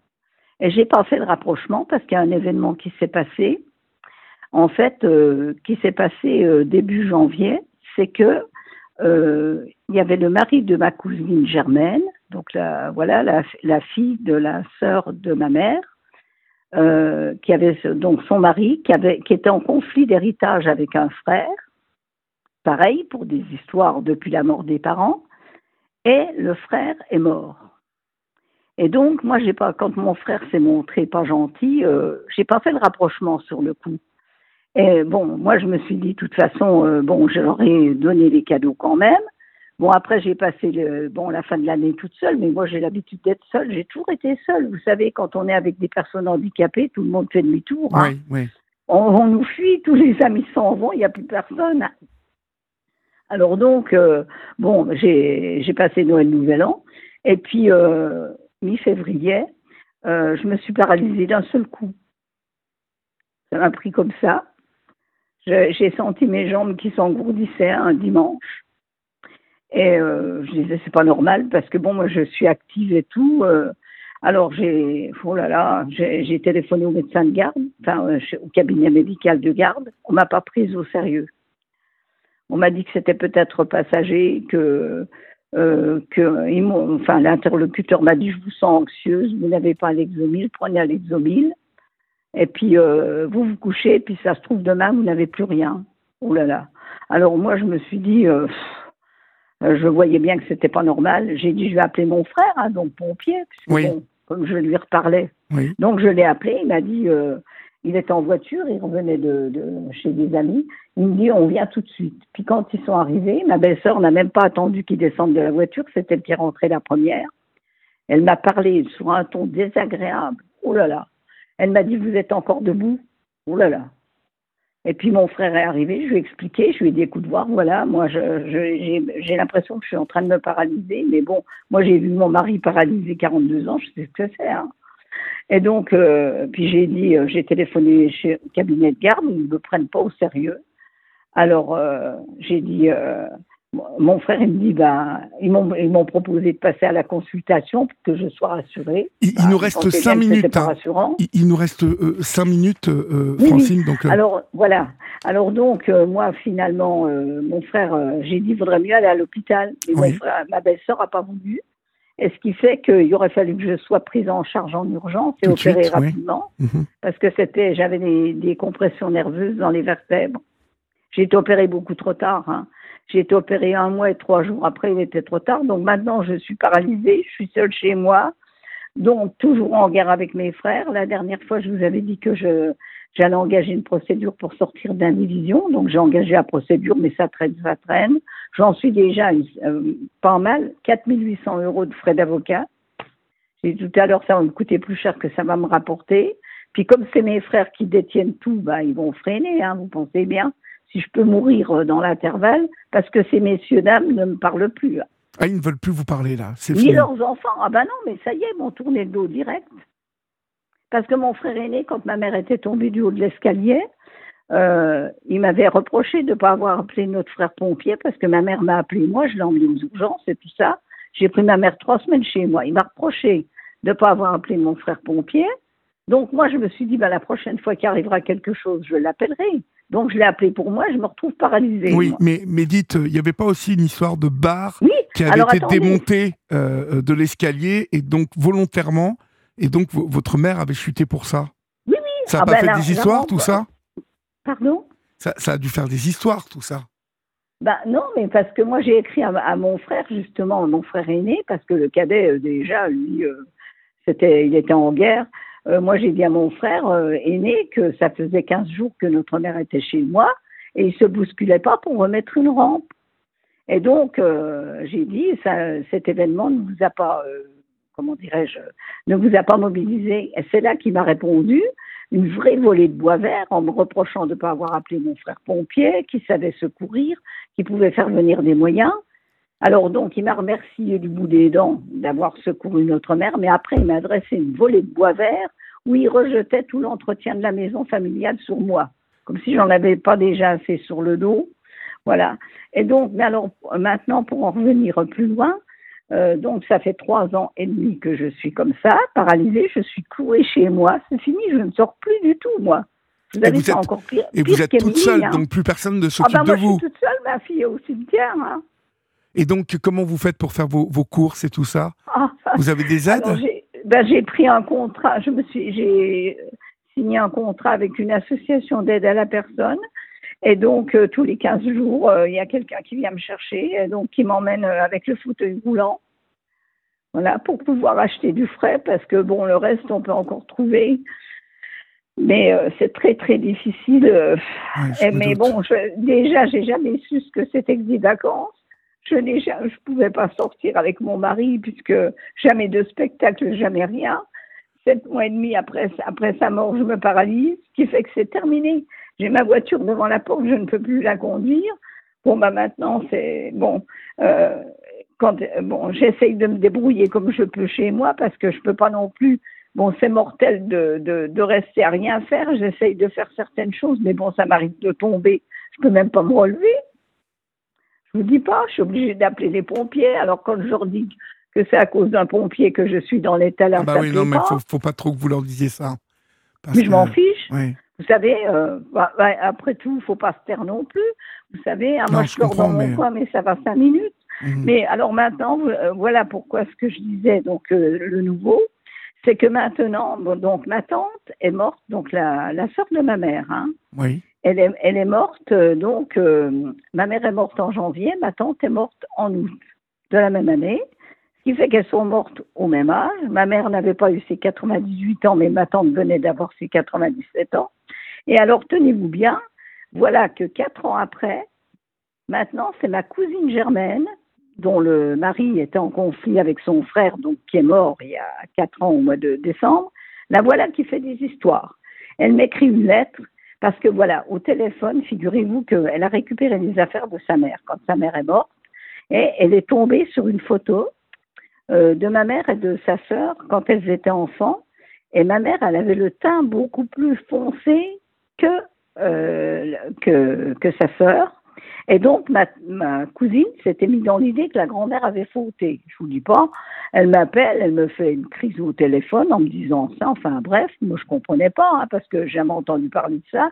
Puis ma grand-mère, c'était quelqu'un de sérieux. Elle s'est mariée à 34 ans. Il y avait eu la guerre de 14. Le grand-père était au front. Enfin, vous voyez. Hein. Oui. Et Alors, puis après, bon, On n'a plus grandi- qu'une- on n'a plus qu'une Oui. minute, donc Oui. euh, euh, alors, en grandissant, ça se voyait plus du tout parce que j'ai une photo des deux sœurs jeunes filles, ça se voyait plus. Mais alors maintenant, ma, ma cousine me fait des histoires parce que, euh, donc, euh, à propos de la grand-mère, euh, elle dit que, que ma- sa mère était la bête noire de ma mère, elle dit que sa mère n'était pas désirée par la grand-mère. oh là là, et, vous avez affaire à un panier de crabes, hein, ma pauvre. Oui, alors attendez, j'ai oublié de vous dire le principal, c'est que vous savez qu'une fois que j'ai été paralysée, bon, vous savez ce que mon frère m'a dit?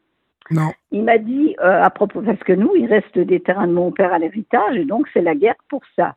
Deux, deux terrains euh, en zone rurale, bon, c'est pas qu'ils ont une grande valeur, parce que ils sont pas constructibles. Il y en a un qui est enclavé, et l'autre, il est inondable.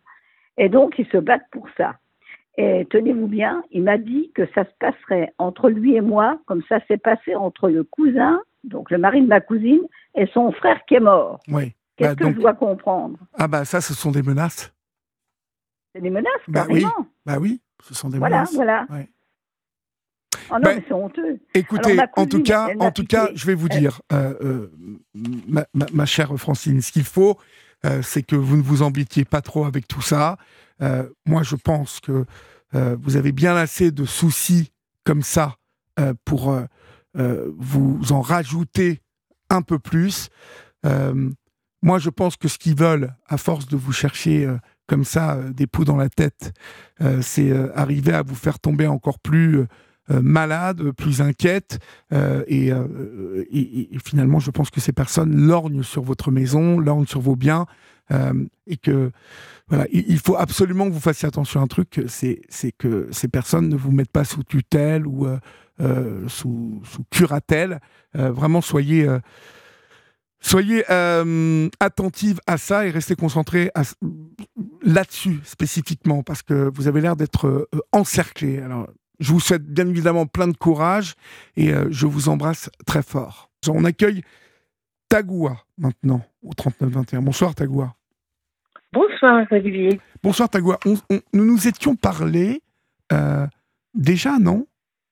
Ou c'est la première fois que nous nous parlons? Non, c'est la première fois. C'est la première fois, d'accord.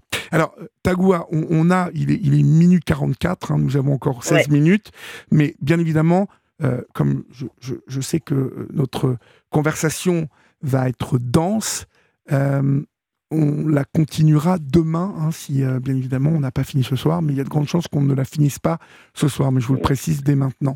D'accord? Oui, c'est parfait. Mhm. Alors, d'où nous appelez-vous? De Bretagne. De Bretagne, d'accord. Et quel âge avez-vous? Je vais bientôt avoir 61 ans. D'accord. Mm. De quoi voulez-vous me parler Dites-moi? Bon, en fait, euh, moi j'avais euh, j'avais écrit un texte sur votre page euh, parce que tout récemment, bon, j'ai été sollicitée auprès de ma mère qui est en qui a 82 ans, qui est loin d'ici et et en fait, euh, j'ai été en contact avec elle et nous avions rompu euh, notre relation. Et c'est vrai qu'à l'occasion où j'ai écrit, en tout cas sur votre, en tout cas sur le, le, board, là, le tableau, en fait, euh, que vous donnez l'opportunité d'échanger, euh, ce soir-là, euh, ma fille m'avait envoyé un message, euh, bon, de ne plus communiquer avec ma mère parce que, euh, bon, euh, il y a des intérêts, euh, les gens se disputent des intérêts. Bon, moi, je suis Oui. enfant unique, donc, euh, mais en fait, tout, tout, tout, la raison en fait qui a, qui a amené d'écrire, c'est le sentiment de honte par rapport à, à un moment donné, est-ce que c'est possible d'éprouver un sentiment de honte d'avoir des enfants euh, qui deviennent tout sauf ce qu'on aurait voulu qu'ils deviennent et, euh, et de se retrouver en rupture avec eux? Parce que effectivement euh, ce n'est plus possible. C'est-à-dire qu'à un moment donné, c'est le choix de l'équilibre, euh, de son équilibre euh, versus euh, le choix de maintenir une relation qui qui nous tire vers le bas. Et ce qui m'a étonnée lorsque j'ai écrit en fait et que j'ai j'ai évoqué euh, parce que ma fille avait eu une réaction euh, extrêmement violente, en tout cas euh, dans les mots. Oui. Euh, et donc, euh, je n'ai pas. Je, je, je me suis posé la question est-ce que c'est possible d'avoir honte d'avoir eu des enfants? Et c'est vrai que et je me suis rendu compte en même temps qu'il y avait plein de gens qui vivaient, enfin plein de femmes qui ont évoqué leur rupture aussi avec leurs enfants et à quel point c'est un sujet tellement tabou. Oui, oui. C'est un sujet qui reste très tabou. Alors que. Enfin bon. euh, vous, vous je, je ne sais pas si vous connaissez mon avis euh, sur tout ça, mais peut-être, non? Ben, en partie, je, je, je vous écoute, mais je peux pas vous écouter tout le temps parce Non, que non, des mais fois, bon, ça va être peut-être. très euh, tôt. voilà. Êtes-vous tombé sur euh, des discussions que, Ouais. que nous avions avec euh, Ouais. euh, certains témoins qui nous appellent pour évoquer des relations toxiques Mm. entre enfants et parents Alors, euh, souvent, le, le- le schéma de rompre avec un père ou une mère, hein, euh, un enfant qui rompt avec son père et sa mère, ou sa mère, euh, est quelque chose qui passe un peu plus, en tout cas qui, qui paraît un peu plus euh, Acceptable. acceptable et qui se passe un peu plus souvent. J'ai l'impression que ce sont des choses qui arrivent couramment.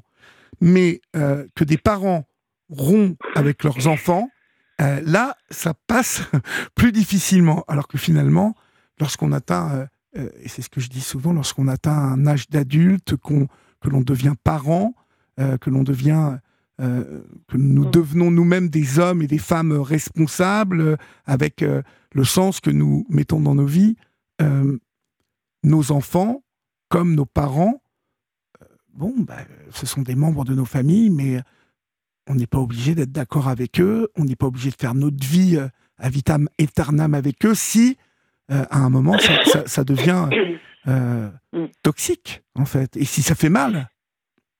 Ben, oui, et moi, la particularité, c'est que il y a eu rupture de ma mère et mon père et la rupture de mes enfants. Donc, euh, c'est vraiment. euh, et c'est d'autant plus tabou parce que là, ça veut dire, euh, mais qu'est-ce que je dois être mauvaise? Mais ça, c'est inévitable de passer par ce sentiment-là. Je oui, pense que non, mais là, je je l'ai plus. Je l'ai Bon, plus. je, je- je ne l'ai plus. Je ne l'ai plus. Et d'ailleurs, quand j'ai écrit, parce que bon, j'ai écrit sur votre tableau il y a peut-être deux, deux semaines, trois, euh, non, peut-être euh, peut-être pas loin, un mois. Et c'est vrai que le fait de l'écrire déjà, euh, bon, moi j'avais déjà cheminé hein, beaucoup sur la, rupture familiale. je savais déjà que je savais depuis l'âge de 17 ans que ça, ça allait être compliqué. Ça avait été compliqué déjà, donc euh, que l'avenir était probablement compliqué.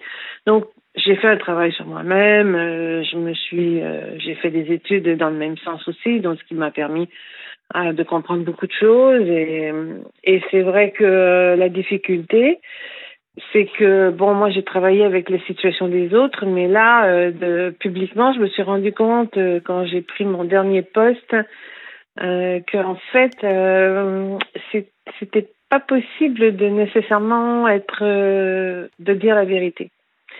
Parce que euh, les gens deviennent déstabilisés très vite à partir du moment où on parle de rupture avec les enfants. Euh, oui, d'autant plus que, et moi c'est encore pire, c'est la rupture avec les parents et la rupture avec les enfants. Donc, euh, Mais rassurez-moi, vous avez des amis, vous n'êtes pas seul, vous, vous avez une vie euh, qui vous convient, relationnellement parlant. Bon, c'est c'est- comme ça, c'est toujours, c'est toujours. D'abord, hein, c'est un, c'est un choix très coûteux qu'on fait. oui, oui, oui, oui. C'est pas euh, c'est pas un choix. Moi, j'ai pris cette décision définitive de rupture justement il y a il y a un mois et j'ai dit ça suffit parce que en fait, je savais que j'étais victime de maltraitance euh, psychologique oui, de la part de ma fille oui. D'une part, parce que j'ai élevé mes enfants dans la culpabilité de ne pas leur donner la famille rêvée que j'aurais voulu leur offrir. Mhm. Étant donné que j'étais déjà en rupture avec euh, mon père et ma mère et que les deux familles de mon côté, de mon père et ma mère, étaient aussi en rupture l'une vers l'autre. Elles, se détestaient depuis toujours. Donc, euh, ça a été une, une enfance assez compliquée parce que mes parents ne s'aimaient pas non plus. Euh, et j'étais pas forcément une enfant désirée. Donc, c'est, ça a compliqué un peu les choses. Oui, déjà. Le contexte étant, mais j'avais des parents extrêmement talentueux, j'avais des parents, j'avais un père extrêmement intelligent, euh, euh, ma mère très talentueuse, et bon, c'est des gens qui savaient recevoir, bon, tout ça, mais malheureusement, la difficulté, c'est dans le relationnel, et c'est là que, ben, on en a le plus besoin pour évoluer, euh, en tout cas, trouver son équilibre. Et c'est vrai que j'ai été obligée de tourner la page parce que c'était soit ça ou bien je vivais extrêmement euh, malheureuse. Donc j'ai fait ça et j'ai décidé de, de bon de mener ma vie. Alors, pour que celles et, puis- ceux qui nous écoutent, euh, Tagoua, euh, euh, comprennent bien, parce que vous, votre histoire, bien évidemment, vous la connaissez, mais pour que Oui. celles et ceux qui vous écoutent identifient Oui. bien ce que vous avez vécu comme rapport toxique, en tout cas, pourquoi vous avez mis fin, ça, expliquez-nous, alors bien évidemment, avec les choses dont vous pouvez parler, hein, Oh, En- je j'ai pas en trop quoi- de limites. en quoi vous étiez maltraité euh, et en quoi c'est devenu insupportable? Parce que ce soir, on fera les Euh, parents et puis demain, on fera les enfants. Ok, bon ben, d'abord j'avais un père. euh, j'avais un père euh, qui était euh, je, qui, qui, qui était surdoué et qui ne savait pas probablement ou en tout cas qui avait une fine intelligence et qui mais qui avait beaucoup d'aspiration pour moi euh, très très vite très très tôt qui était très irréaliste donc euh, je me rappelle que J'étais il était rentré dans ma chambre à un moment donné, j'avais 8 ans, et il m'a dit euh, Bon, les poupées, les peluches, ça suffit. Maintenant, c'est le temps d'être grande. Donc, il, fallait que je grandisse vite, il fallait que je devienne comme lui, mais pas mieux que lui. Et donc, euh, et quand j'ai commencé à, former un peu plus ma personnalité, mon caractère, euh, là, c'est devenu très conflictuel. Et donc, euh, mes parents étaient déjà dans une relation très tendue depuis très longtemps. je me rappelle, quand je dis très longtemps, c'est parce que je pense que depuis tout début. Hein, et c'est vrai que je pense que mon père n'arrivait pas à se faire au caractère de ma mère et vice-versa. Oui. Et, et, ma, et ma mère a développé une jalousie euh, avec euh, vis-à-vis de moi Oui. par rapport au fait que mon père passait plus de temps avec moi qu'il passait, en tout cas ce qu'elle disait, qu'il passait de temps avec elle. Mais en fait, la vérité, c'est que j'ai appris beaucoup plus tard que mon père avait une maîtresse depuis l'âge que j'avais 5 ans. Et donc, euh, donc forcément, j'imagine qu'elle n'avait plus l'attention qu'elle s'attendait, qu'elle souhaitait. Oui. Et euh, donc, mon père partait pour de longues périodes, pour euh, six mois, euh, trois mois. Que faisait-il, Moradi ben, il nous a toujours menti. Au départ, je l'ai connu, elle était journaliste. Donc, Oui. euh, moi, j'ai- grandi autour de- des journaux euh, jusqu'à ouais, jusqu'à la préadolescence. Donc, euh, Mhm. et il voulait et exigeait que je devienne journaliste. Donc, euh, il m'a fait subir des trucs pas possibles, Ah oui, mais ah oui, Bon, mais ça a été euh, bon, ça a été très compliqué. J'ai été une enfant malade, j'ai été hospitalisée. Euh, J'avais 11 ans et pendant cette hospitalisation, j'ai jamais vu ma mère. Et donc, euh, ça a duré un mois et demi et ma mère n'est jamais venue. Donc, euh, j'ai ni sœur ni frère. Donc, c'est, c'est, ça veut dire que j'avais, j'étais une enfant seule.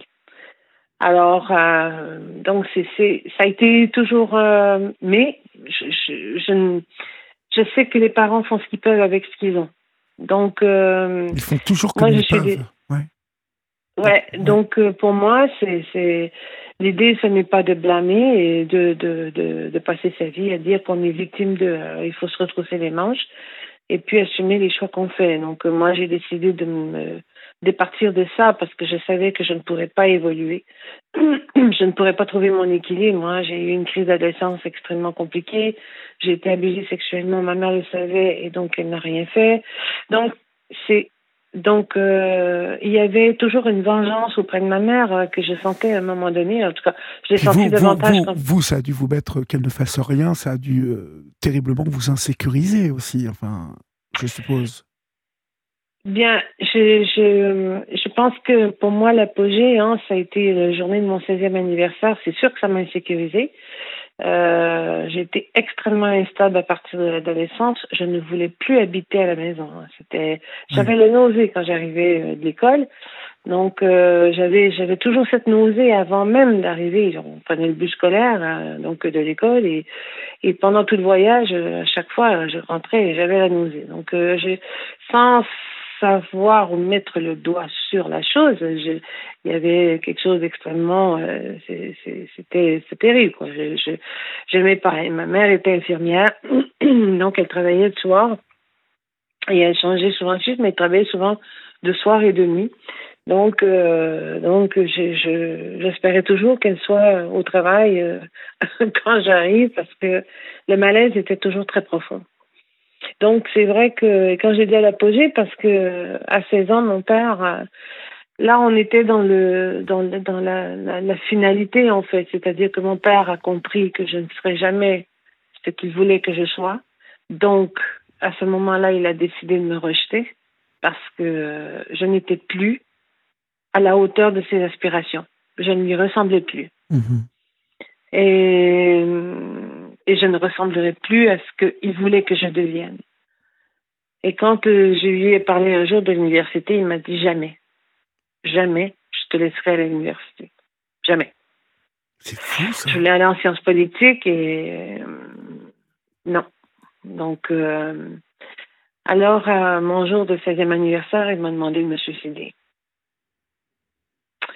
Donc, et ma mère n'a rien dit. Ah oui, vous étiez, vous étiez, vous êtes tombé sur deux bons numéros. Hein. Ah non, non, mais moi j'écris, je l'écris, hein, l'histoire. Je l'écris cette histoire-là, euh, mais euh, bon, je l'ai pas publié, mais je l'avais envoyé à un éditeur qui m'avait dit, mais c'était pour un tas. J'ai dit, Et oui, c'est vrai, j'étais tombée sur deux sacrés numéros, mais en même temps, euh, ils n'étaient pas. je, ne dis pas ça pour les diaboliser. Je, je pense qu'ils étaient pris tout simplement dans ce système, c'est-à-dire qu'ils étaient dans leur propre système à eux. Et et il n'y avait enfin- rien pour les remettre en question. Et, Oui, mais- et ça a été très, très compliqué. Il y, a, y quand même euh, normalement un- une charte, euh, des règles, vous voyez, euh, un pot commun. Je, je vais dire ça comme ça Bien pour sûr. contextualiser un pot commun de de, de, de, de- la parentalité et le le rôle euh, numéro un des parents est de est de protéger euh, son enfant. Euh, là, vous tombez sur un père qui vous demande de vous suicider à l'âge de vos 16 ans et votre mère qui ne fait rien. Enfin bon, il y a déjà dans tous ces actes-là, une, enfin, on sent une volonté de, de, de vous de vous faire mal ou de vous blesser ou de, enfin bon, c'est Oui, me- c'était c'était va, la façon de me punir de Oui. ne pas avoir le contrôle sur moi, en fait. On va, on va être obligé de couper, mais écoutez, ce que je Oui. vous propose, c'est que nous reprenons euh, demain à 23h, cela vous va? Parce que là, vous voyez, nous n'avons même pas fini euh, sur euh, le chapitre des parents, et nous aurons ensuite celui des enfants. Et puis j'aimerais savoir pourquoi euh, un éditeur, est-ce que vous, ne l'avez pas envoyé à d'autres éditeurs Et il faudrait reparler de ce projet de livre quand même qui... Bon, on, on- on en parlera demain, d'accord? On en parlera demain Oui, oui, Hein? Euh, c'est euh, très gentil Adrien, en tout cas. Adrien et Julia vous, vous appellent euh, à 23h05 euh, pour le début de l'émission. D'accord? C'est très gentil, merci beaucoup. ah, Mais je non, c'est- vous. Je- il me tarde d'échanger avec vous demain. À demain, Tagoa. Ouais, Au revoir. ça me fait plaisir. Au merci revoir. beaucoup. À demain, au revoir. Bonne nuit, au Au revoir. revoir. Chers amis, c'est la fin de votre libre antenne. J'espère que vous avez passé un moment particulier. Euh, nous, euh, mais comme d'habitude, on l'a passé ce moment particulier. Vous retrouverez bien évidemment Tagoa demain euh, pour la suite de ce témoignage qui m'a l'air des plus intéressants. Et ben, en attendant, dormez bien, faites de beaux rêves et puis respirez. N'oubliez pas qu'ici sur Europe 1, on vous aime. Maintenant, ce sont les programmes de la nuit. Salut